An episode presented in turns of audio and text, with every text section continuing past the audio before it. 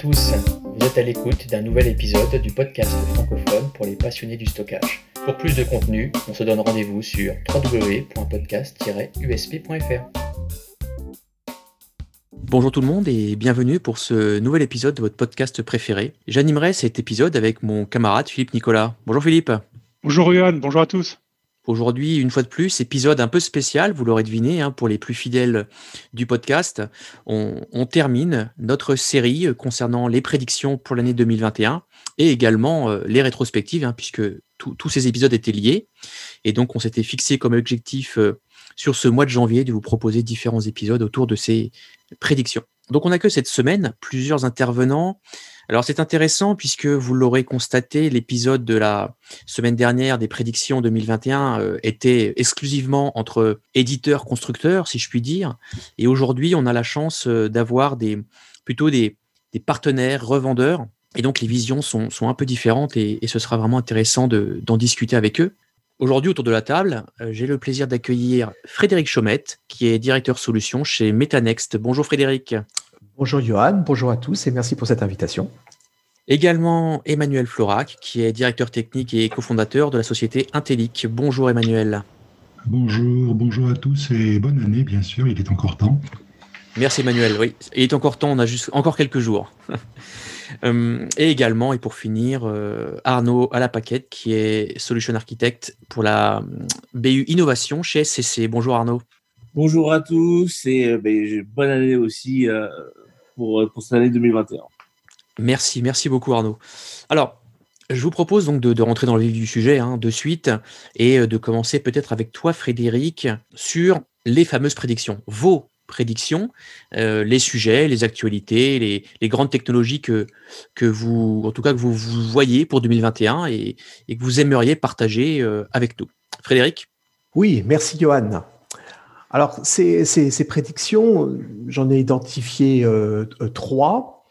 Alors la première va concerner l'intelligence artificielle et je la résume de la façon suivante, et si finalement la performance euh, du stockage, euh, l'avenir de la performance du stockage n'était pas plus dans l'intelligence artificielle que dans le média en lui-même. Autrement dit, le, logiciel prendrait le, pas sur le matériel. Alors cette, prédiction, en fait, elle s'appuie d'une part sur un, vieux constat. Hein, déjà de nombreuses années derrière moi, qui était valable à l'époque des, bases de, des bases de données. Quand on cherchait à optimiser les performances, bah, finalement, on travaillait beaucoup plus sur euh, les schémas, la, structure des schémas, l'écriture des requêtes, l'indexation. Et finalement, les, capacités de gain étaient en général sans commune mesure euh, par rapport à ce que le matériel pouvait apporter, c'est-à-dire des processeurs plus rapides ou des disques plus rapides. Bah, finalement, je reprends ce constat en me disant que malgré tout ce que le matériel au niveau du stockage a apporté comme, euh, comme gain important ces dernières années, bien évidemment le flash est au cœur, est au cœur de cette réflexion, eh bien l'IA peut euh, apporter un coup de boost très très très sensible, voire euh, majeur sur, sur la performance. Alors ce boost peut apparaître à différents niveaux au niveau même du, euh, du device, c'est-à-dire d'avoir une, gestion de cache encore plus intelligente pour identifier les patterns et faire en sorte, par exemple, en lecture, d'aller chercher et d'anticiper la lecture des, euh, des, des, blocs, des blocs suivants. Donc, on va réduire bien sûr les temps de latence, mais sans nécessairement entrer dans la sémantique même de la, de la donnée. Donc, c'est un pattern finalement très, très technique, mais imaginez un cache encore plus intelligent. Au niveau du tiering de l'information, le tiering et puis la, gestion du cycle de vie de l'information, pour euh, permettre une optimisation de la, de la performance et au passage aussi des, des coûts pour pouvoir positionner la donnée sur le long terme en fonction cette fois-ci du contenu et puis avec un déplacement automatique de tâches. Alors bien sûr, ces fonctions-là aujourd'hui existent déjà dans le stockage. Simplement, l'IA peut donner encore plus de puissance à leur capacité d'optimisation. Et puis l'accès en lui-même à la data. Et alors là, je vais plus parler de sémantique d'information, c'est-à-dire on va chercher une information et l'IA va peut permettre euh, d'apporter encore plus de, finesse dans la recherche de telle ou telle information euh, en utilisant des index, des tags, euh, toute une connaissance, un apprentissage de l'information et aller chercher l'information au bon endroit et donc par ailleurs optimiser son accès en fonction de ses caractéristiques. Puisque si on sait ce qu'on veut aller chercher, on saura potentiellement mettre cette information sur, au, bon, au bon endroit, sur le bon tiers et sur le, le, bon, le bon média. Alors, l'IA bah déjà avec le stockage, c'est pas nouveau, hein, puisque on a vu que on a vu déjà euh, que l'IA était très présente maintenant dans le dans le stockage, notamment pour euh, faciliter la détection de panne, anticiper l'application de, de, de, de, correctifs en s'appuyant sur des informations sur un parc complet de matériel similaire et de dire ce qui s'est passé chez les uns peut, peut se repasser peut de nouveau euh, se passer chez les autres et à ce moment-là il faudra agir de la même façon. Donc c'est pas c'est pas nouveau et donc ce n'est qu'une suite logique. Et cette, euh, cette optimisation va, à mon sens, encore prendre plus de d'importance lorsqu'on va s'inscrire dans des infrastructures de plus en plus présentes chez les clients autour du cloud hybride, c'est-à-dire un subtil mélange entre du stockage qui sera en local, on-premise dans les data centers, mais aussi dans le cloud, encore plus avec l'émergence et la montée en puissance du edge computing, où le stockage va être aussi présent un peu partout dans des, parfois sur des, sur des capteurs ou sur, sur des sondes, et où il faudra là aussi euh, optimiser l'accès à l'information en fonction, en, fonction euh, du, du, besoin. Donc, toutes ces architectures très distribuées vont aussi être finalement euh, des vecteurs pour que l'intelligence artificielle apporte un complément de, puissance de connaissance pour que globalement on sache encore mieux stocker l'information là où il le faut, comme il le faut, pour aller la chercher le plus rapidement possible. Et puis toujours ce qui se cache derrière, au moindre coût, bien évidemment. Donc ça, c'est ma première, euh, ma première prédiction autour de l'intelligence artificielle. La deuxième, pour revenir quand même sur euh, des éléments plus matériels, c'est de se, de se demander si euh, le, subtil mélange entre le SCM, donc euh, la mémoire, la mémoire persistante hein, autour, du stockage, avec des, capacités euh, et des performances vraiment impressionnantes, et à l'autre bout du spectre, l'avènement du QLC, c'est-à-dire ces, stockages très, très, très capacitifs au niveau du, flash, eh bien finalement, est-ce que ça ne formerait pas un binôme magique avec au milieu de tout ça une glue qui commence à se, aussi à se répandre chez les clients autour du NVMe, que ce soit le NVMe over Fabric ou le NVMe TCP par exemple, pour permettre de pouvoir dialoguer très rapidement entre ce, stockage euh, consistant memory excessivement rapide, mais bien sûr encore très cher, et puis un stockage très capacitif, mais bien sûr par, euh, par voie de conséquence beaucoup moins, beaucoup moins rapide et avec des contraintes d'utilisation euh, fortes. Parce que je vous rappelle, très rapidement que euh, entre, entre le stockage à, avec un niveau de cellules, deux niveaux, trois niveaux, quatre niveaux, eh bien à chaque fois on gagne en capacité, mais on va perdre aussi, notamment en cycle de en cycle d'écriture, on va dire en, durée de vie du, euh, euh, du support, pour, pour, pour donner un exemple. Donc ce mélange des deux permettrait d'avoir d'obtenir la bonne performance au bon endroit et en même temps d'avoir un levier pour obtenir le bon coup en utilisant de façon efficace le QLC avec entre les deux cette capacité à pouvoir déplacer très facilement les, les, les données grâce au NVMe qui apporte toute sa puissance et je ne vais pas revenir euh, sur toutes les, les, nouvelles capacités que le NVMe euh, propose. Alors, bah, les cas d'usage, les cas d'usage euh, du, SCM, hein, parce que se dire, mais finalement, pourquoi, pourquoi mettre le, SCM en avant? Bah, C'est bien évidemment toutes les solutions à base de in-memory database comme Sapana, d'avoir des caches de plus en plus rapides, de pouvoir accélérer la détection de fraude, l'analyse de cyberattaques, et puis bien sûr aussi tous les besoins en, en, intelligence artificielle et en machine learning qui montent, qui montent de plus en plus. Donc ça, c'est ma deuxième, deuxième prédiction, c'est de voir arriver des, solutions. Et quand je dis de voir arriver, bah, certaines pointent leur nez déjà. Euh, on, pense à des architectures assez désagrégées, voire composables, comme Pavilion, euh, qui, autour de ce type de, technologie, commencent à proposer un, une vision euh, globale du stockage flash, mais avec quelque chose de très, très, très rapide, le SCM, et quelque chose de très capacitif, le, QLC. Alors pour, terminer ces prédictions, alors là, je vais volontairement, je vais peut-être me mettre un peu en 2021 et, clairement au-delà. C'est vraiment l'arrivée en 2020 de ce qu'on appelle le computational storage et que je vais euh, simplifier en disant finalement la tête et les jambes. C'est-à-dire de, mettre à côté du stockage, au plus près du stockage, une capacité de traitement pour éviter de devoir remonter au niveau, au niveau serveur.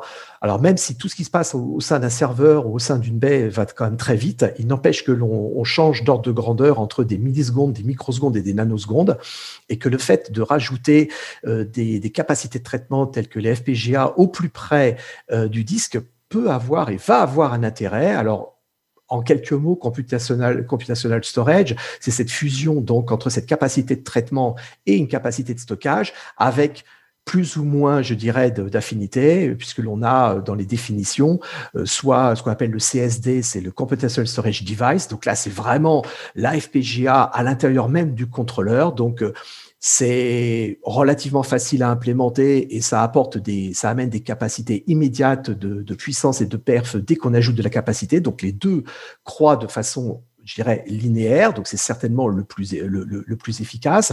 Après, ce qu'on appelle aussi le CSP, donc le P comme processeur, où là, on va euh, accrocher l'accélérateur, donc le FPGA, le stockage sur le même bus euh, PCI.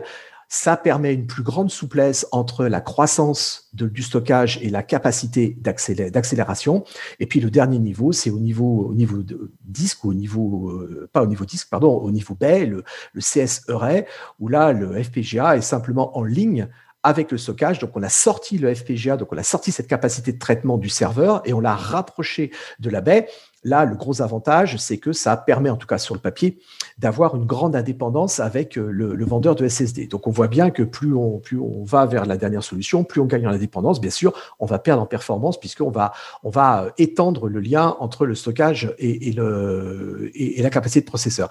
Donc, pourquoi cette capacité? Eh bien, euh, l'un des acteurs majeurs sur ce, sur ce marché ou sur ce nouveau marché, c'est NGD, et ils expliquent très bien que bah, les cas d'usage d'un traitement plus près de la donnée, euh, là aussi, avec euh, notamment la montée du edge computing dans le cloud, bah, offre euh, ou impose des, capacités de traitement au plus vite. D'une part, pour pouvoir réagir très vite, pour prendre des décisions très vite, c'est-à-dire que dès qu'on a l'information, il faut la traiter pour prendre des décisions. Donc, plus on le fait au, au niveau du stockage, plus c'est rapide et ça évite de devoir tout remonter dans le cloud. Donc, on est capable de prendre des décisions plus vite et on est capable, bien sûr, de diminuer les flux réseau, puisque bien évidemment, si on doit tout remonter dans le cloud, ça, va devenir très compliqué. Donc, c'est autour du edge computing, c'est autour de l'analyse des données. Une nouvelle fois, c'est toutes les capacités de traitement liées à l'intelligence artificielle et au machine learning. Et puis aussi, et le dernier exemple n'est pas, pas des moindres, cette capacité de réaction au plus vite, eh bien, fait penser au ransomware qui devient et qui est devenu de cette année la plaie pour, la plaie pour tout le monde.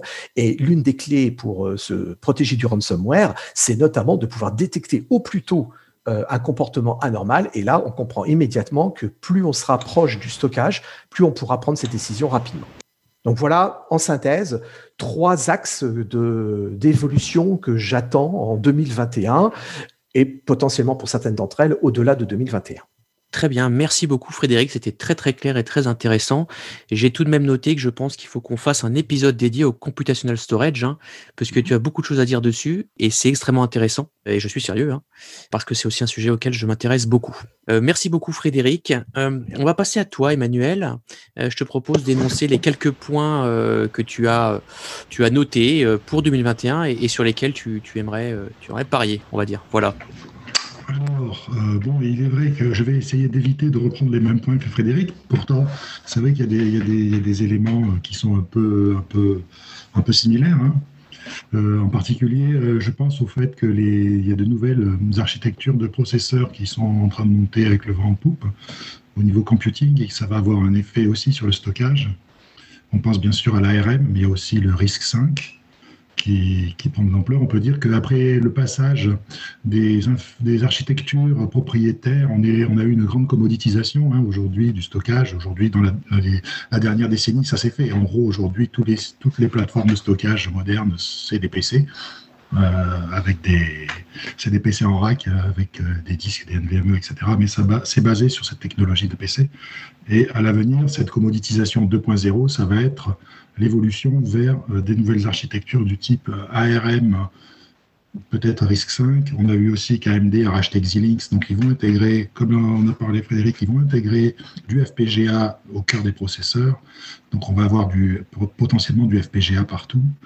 Et on va avoir donc une espèce de commoditisation 2.0, c'est-à-dire que nos systèmes de stockage vont se rapprocher technologiquement, on va dire, des, systèmes euh, mobiles, des systèmes euh, réseau, etc. Euh, voilà. Mais cela étant, pour, pour nous chez notre, notre, axe, notre axe, on va dire, sur 2021, mais déjà, c'est quelque chose qu'on avait entamé ces dernières années, c'est un axe plus orienté, on va dire, sur la responsabilité environnementale. On sait que justement, euh, il y a eu cette grande commoditisation des, systèmes ces dernières années, mais finalement, euh, vous savez que depuis toujours, on a toujours vu des, grandes prévisions par les grands instituts euh, américains qui disait à chaque fois euh, l'année prochaine le stockage va encore augmenter d'un facteur X et d'un facteur Y. Et puis avec le, passage au SSD puis au NVMe avec des stockages beaucoup plus rapides, on a vu que finalement la, demande en capacité de stockage a eu tendance à se tasser parce que finalement on a pu répondre aux besoins en performance sans forcément multiplier à l'infini le volume. Donc on, est un peu, euh, on l'a aussi constaté chez nos clients, euh, à savoir que la demande en volume n'est pas forcément toujours explosive. Donc il est tout à fait possible pour euh, beaucoup de, gens, en fait, de rester sur des volumétries qui ne requièrent pas le sommet de la technologie. Idem pour la performance en particulier, on parle de NVMe, etc. Donc c'est bien quand on est sur des systèmes locaux, etc. Quand on commence à être dans des environnements cloud, des environnements WAN, des environnements dans lesquels on a euh, des, dispositifs un petit peu éclatés, euh, répartis euh, sur Internet, etc. On a des latences qui croissent et la question de performance n'est pas forcément critique pour tout le monde. C'est-à-dire que les systèmes les plus courants, les plus communs, euh, finalement, répondent un peu aux besoins de la plupart des gens. Ce qui fait donc qu'il y a un sujet qui est la possibilité de prolonger, de recycler, de faire du rétrofit. On parle beaucoup de, de, ça dans d'autres domaines. Hein. On pense au rétrofit électrique des, des voitures des voitures anciennes, par exemple. Mais de la même façon, on peut aussi euh, remettre au goût du jour des, systèmes ou faire évoluer des systèmes dans la durée pour les prolonger euh, bien au-delà de, ce qui se faisait pendant, très longtemps. C'est-à-dire qu'il y a été quand même longtemps d'usage, on va dire, de conserver des systèmes de traitement, des systèmes de stockage, etc., pendant trois ans, puis de les prolonger cinq ans, voilà, aujourd'hui, chez Intellic, dans, une optique du fait que finalement le coût environnemental d'un système de stockage, il y en a 70% qui consiste à le, fabriquer, il est responsable et il est rationnel d'un point de vue financier de continuer à l'utiliser, quitte à le, faire des upgrades, des mises à jour. Euh, et aujourd'hui, nous pouvons assez facilement prolonger des systèmes jusqu'à 10 ans et au-delà. Donc on a euh, aujourd'hui euh, plusieurs pétaoctets de stockage en service qui a, euh, on va dire, qui date d'entre 2010 et 2013 donc des volumétries euh, tout à fait significatives en service chez nos clients. Ça vaut aussi dans le, dans le domaine du cloud, hein, c'est-à-dire que sur des architectures, euh, des architectures cloud, alors pas, pas, forcément sur du stockage primaire, mais sur des stockages secondaires, des systèmes de backup, etc., on arrive encore à faire, euh, on fait tourner de façon tout à fait efficace et sans aucun problème des systèmes qui ont 8, 10, 12 ans, et c'est rentable pour tout le monde, et c'est bon pour la planète. Voilà, c'est une responsabilité, je dirais, environnementale. Ensuite, bon, sur, les, sur les, les, évolutions à venir dans la décennie qui vient, on va dire peut-être pas forcément 2021, euh, mais un peu plus loin, c'est vrai qu'il y a un gros pari qui est fait sur le edge computing. Donc, euh, le edge computing qui va permettre de rapprocher euh, le stockage et le traitement de la donnée de l'utilisateur. Donc, que ce soit au niveau du téléphone, du terminal mobile, des équipements réseau, terminaux, etc on sait que historiquement, on a toujours eu des allers-retours au niveau des grandes architectures, entre des architectures euh, centralisées et des architectures euh, distribuées. Mais qu'en général, il y, a des, effets d'aller-retour. De, Donc, il y a des effets, c'est-à-dire que pendant quelques années, on va vers un système de plus en plus centralisé, puis on atteint un, sommet, puis ensuite on revient vers des systèmes plus décentralisés, et puis ça repart dans l'autre sens au bout d'un moment. Alors, c'est vrai qu'aujourd'hui, on voit, en particulier au niveau des plateformes cloud, donc pour les solutions de stockage, on a une centralisation extrême sur un très petit nombre d'acteurs. Donc, des acteurs importants comme Dell se positionnent en tout cas en termes de communication sur le edge computing, parce qu'ils pensent qu'il y a quelque chose à faire. Dans l'absolu, je pense que ça serait souhaitable pour tout le monde, le fait de pouvoir avoir quelque chose de plus distribué, de plus réparti. Ça se rapproche aussi des notions de, puisque toujours pour parler dans les préoccupations environnementales, ça se rapproche de la logique du smart grid. Le smart grid, où au lieu d'avoir euh, une énergie produite de façon centralisée dans des grosses centrales nucléaires, on va avoir une énergie plus décentralisée avec des petits points de production euh, un peu sur la périphérie du réseau. Là, c'est un petit peu la même chose. À partir du moment où le réseau est devenu suffisamment solide, rapide et suffisamment maillé, à ce moment-là, ça peut avoir du sens pour tout le monde d'avoir des implémentations euh, beaucoup plus réparties avec des, points de stockage et de traitement de la donnée beaucoup plus distribués et beaucoup plus proches des utilisateurs finaux. Bon, je pense que c'est quelque chose d'éminemment souhaitable. Est-ce que ça pourra se faire? Ça reste à voir. Eh merci beaucoup, euh, merci beaucoup Emmanuel pour ton point de vue, euh, très intéressant. Arnaud, je te propose de terminer avec toi sur ces, ces prédictions. Tu as quelques points à partager avec nous, je pense. Oui, alors moi je suis un petit peu plus sur l'année 2001-2002 sur ce que je, je, vois chez mes clients euh, ou sur les demandes de mes clients. je vois de plus en plus un intérêt pour les B unifiés. Alors les B unifiés, on, on a connu dans le passé avec une étape qui mélangeait du bloc et, euh, et du file. Mais maintenant, il y a des nouvelles baies, euh, il y a des nouvelles baies unifiées qui sont arrivées comme comme comme Pure Storage et d'autres qui mélangent du file, de l'objet pour pouvoir pour pouvoir pouvoir supporter et héberger des imageries médicales ou du big data ou euh, même maintenant aussi maintenant les containers qui pourraient être euh, qui pourraient être en, emménagés euh, hébergés sur, sur ce type ce type de ce type de baie. Euh, globalement je vois de plus en plus ce, ce type de clients qui ont un, un, vrai besoin en volumétrie mais qui s'appuient beaucoup plus sur le file tout simplement parce que le file leur permet d'être beaucoup plus agile et euh, une gestion une administration beaucoup plus simple et essayer de centraliser au maximum euh, avoir quasiment une seule baie dans le futur. On le voit avec de nouveaux acteurs qui, arrivent sur le marché.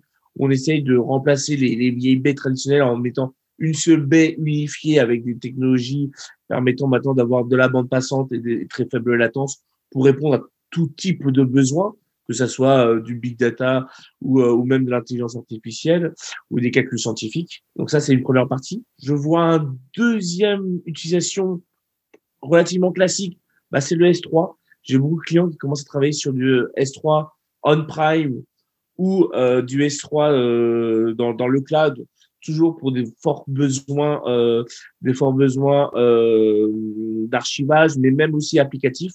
Et là, on se pose la question est-ce que je fais du S3 on-prime ou du S3 euh, dans, le cloud? Et même maintenant, on a même des clients qui se font même du tiering dans le cloud. Et le tiering, bah, c'est mon, c'est mon troisième point. Le tiering, j'ai commencé à avoir de plus en plus de clients, plutôt, on va dire, du milieu de la PME, de la, PME et, et euh, des groupes de, taille moyenne en train de réfléchir à faire du, ce que moi j'appelle du tiering de file, mais c'est même du tiering de S3.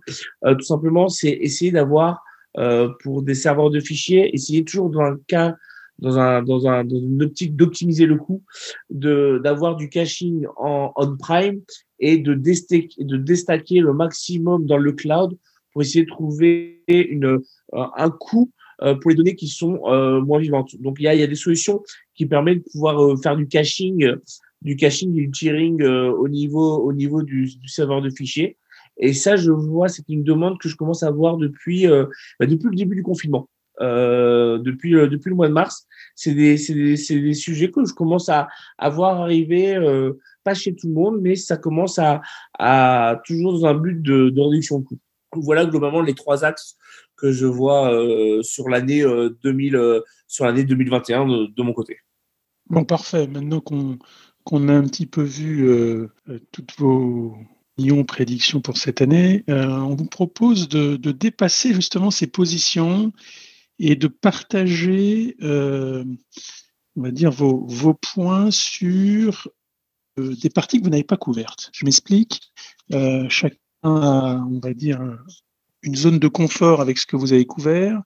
Et on va essayer d'aborder, je vais commencer avec toi Emmanuel, euh, une partie que tu n'as pas couvert, mais je sais que tu, tu, tu connais c'est la stockage fichier et même le modèle un petit peu unifié de, ce stockage fichier sur l'année. Comment tu vois sur cette partie 2021 euh, l'évolution ou l'accélération ou en tout cas l'adoption de ce type de produit? Alors, euh, pour les systèmes de stockage donc unifiés avec euh, du bloc, de l'objet et du fichier, c'est quelque chose qui est montant depuis assez longtemps. Hein.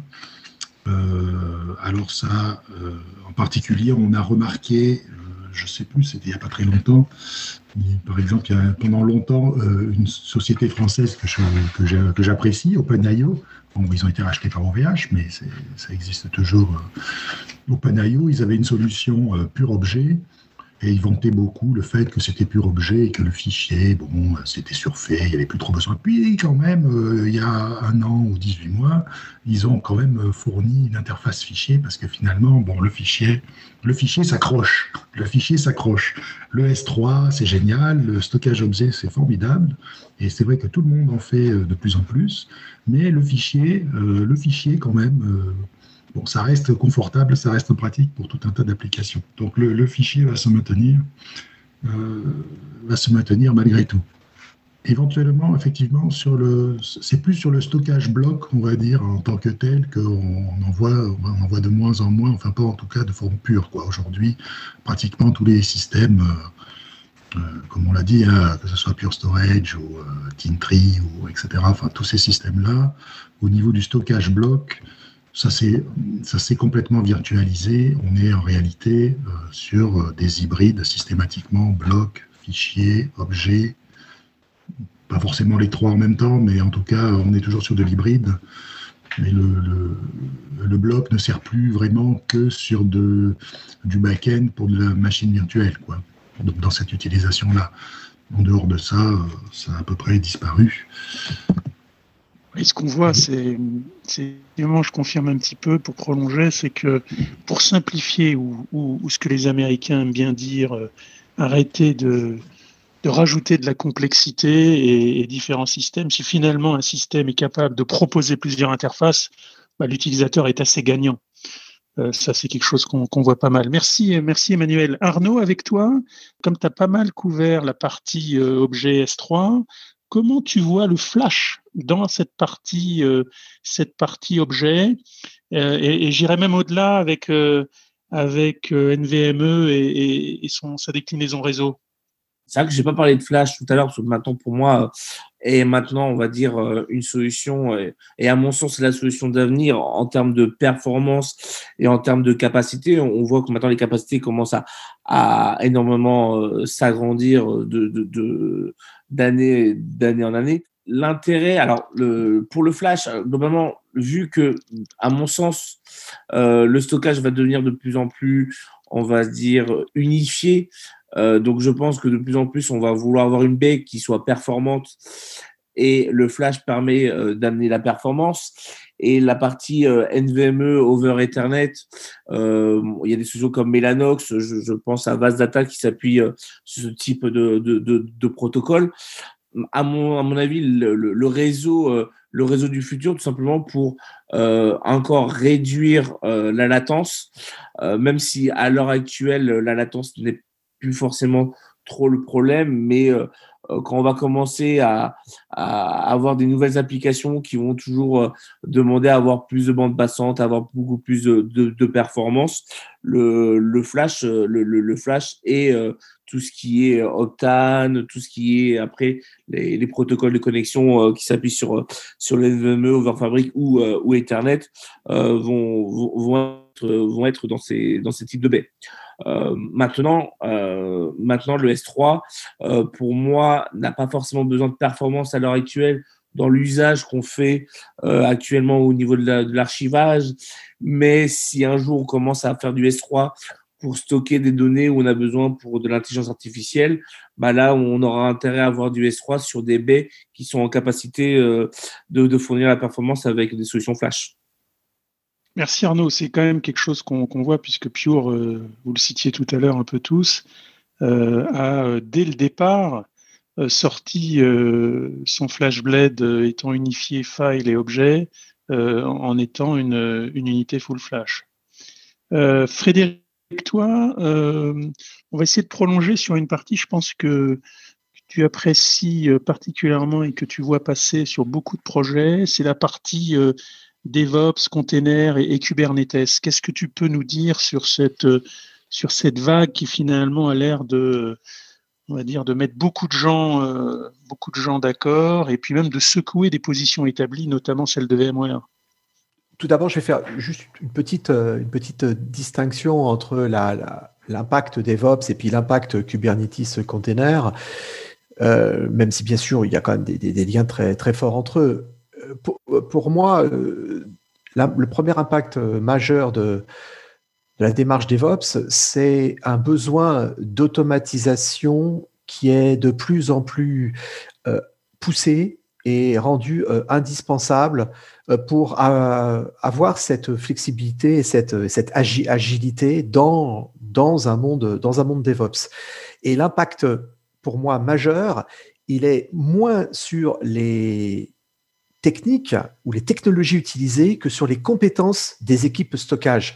Pour dire les choses très simplement, et ça on le vit euh, au, jour le jour euh, au sein de, au sein de, de, mon entreprise, c'est que on attend des, des, personnes compétentes dans le domaine du stockage, des administrateurs, des experts, euh, d'avoir non seulement bien sûr toutes ces compétences historiques, ça c'est ça c'est clair, ça n'a pas disparu, mais aussi de, de pouvoir être à même d'automatiser de plus en plus leurs tâches parce que euh, il faudra proposer euh, une réactivité telle à l'ensemble des équipes DevOps que s'il n'y a pas d'automatisation, ce ne sera pas possible. Donc là, c'est un impact majeur sur euh, la culture, sur les compétences, et c'est pas et c'est pas si simple parce que ce sont des mondes qui bien sûr ont toujours du mal à communiquer. en tout cas, ce sont des compétences nouvelles, en tout cas à, pousser à pousser à ce point nouvelles pour pour les pour les équipes stockage.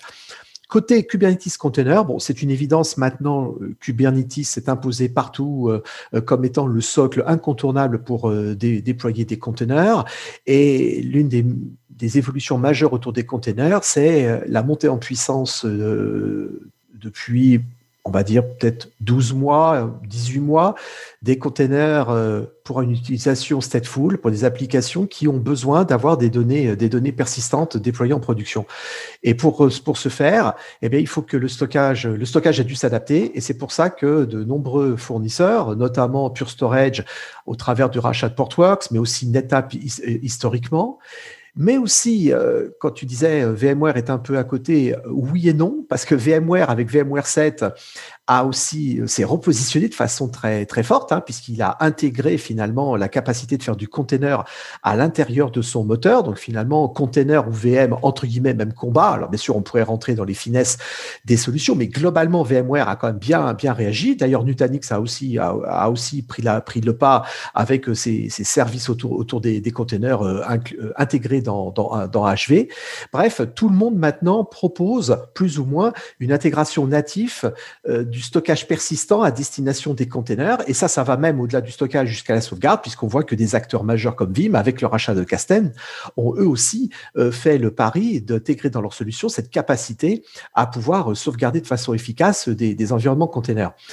Alors, le stockage qui va être le, le, plus à même de répondre aux besoins du client. Si on regarde certaines études sur le sujet, eh bien, ça a rebondi d'ailleurs sur une remarque qui a été faite un petit peu, plus tôt.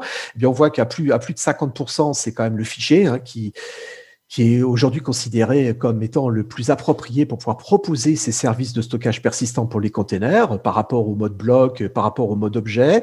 En tout cas, le, le fichier reste prépondérant.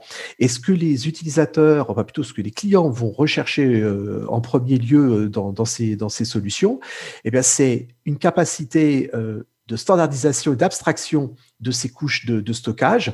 On est dans un monde qui se veut multicloud, qui se veut hybride, où finalement la couche, euh, un peu à, l'image de ce que VMware avait apporté vis-à-vis des, vis-à-vis des VM et, vis-à-vis des OS, une couche d'abstraction, eh ben, on veut la retrouver au niveau de Kubernetes. Donc il faut qu'en dessous, ce soit, ce soit de la même façon vis-à-vis du stockage. On veut vouloir être souple.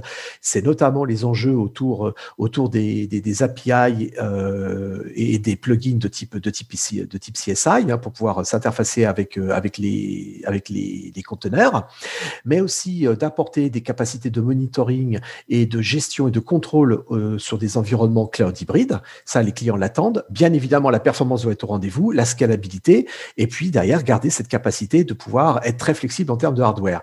Et puis, les, les, risques, ou en tout cas, les, les, questions que se posent les, les clients derrière ces, ce stockage, eh ben, finalement, ils n'échappent pas à des questions qui ont été toujours historiques sur le stockage, c'est-à-dire comment je fais pour assurer la sécurité, comment est-ce que je fais pour euh, garantir de ne pas perdre de données, pour pouvoir proposer du disaster recovery et de la continuité de, d'activités autour de, mes applications. Et est-ce que, est-ce que ce stockage sera euh, évolué, enfin scalé pour parler, pour parler franglais avec les containers, parce que les containers permettent des capacités d'évolution et des réactivités et des montées en charge très violentes Eh bien oui, mais il faut, encore faut-il que le stockage sache le faire derrière. Donc aujourd'hui, c'est des questions qui restent encore dans la tête des clients et sur lesquels ils attendent, ils attendent des réponses. Et puis derrière, ils se disent, mais finalement, le stockage classique est-il réellement fait pour cela ou ne faut-il pas immédiatement penser à des stockages alternatifs euh, pensés dès le départ pour gérer du, Kubernetes? Donc voilà tout, ce que, tout ce que m'évoque euh, ce sujet. Très bien, merci beaucoup. Bon, écoutez, euh, je vous propose de terminer avec une, question et je la poserai à toi, Arnaud. il nous reste très très peu de temps si on veut une fois de plus respecter le format. Donc, euh, donc si tu peux, voilà, en quelques mots, en quelques idées, Arnaud, euh, nous parler un petit peu des ransomware et de ta vision pour 2021, parce qu'on sait que 2020 a été euh, malheureusement et malgré la, crise Covid une année, extrêmement active pour pour nos amis les hackers, malheureusement sur les ransomware notamment.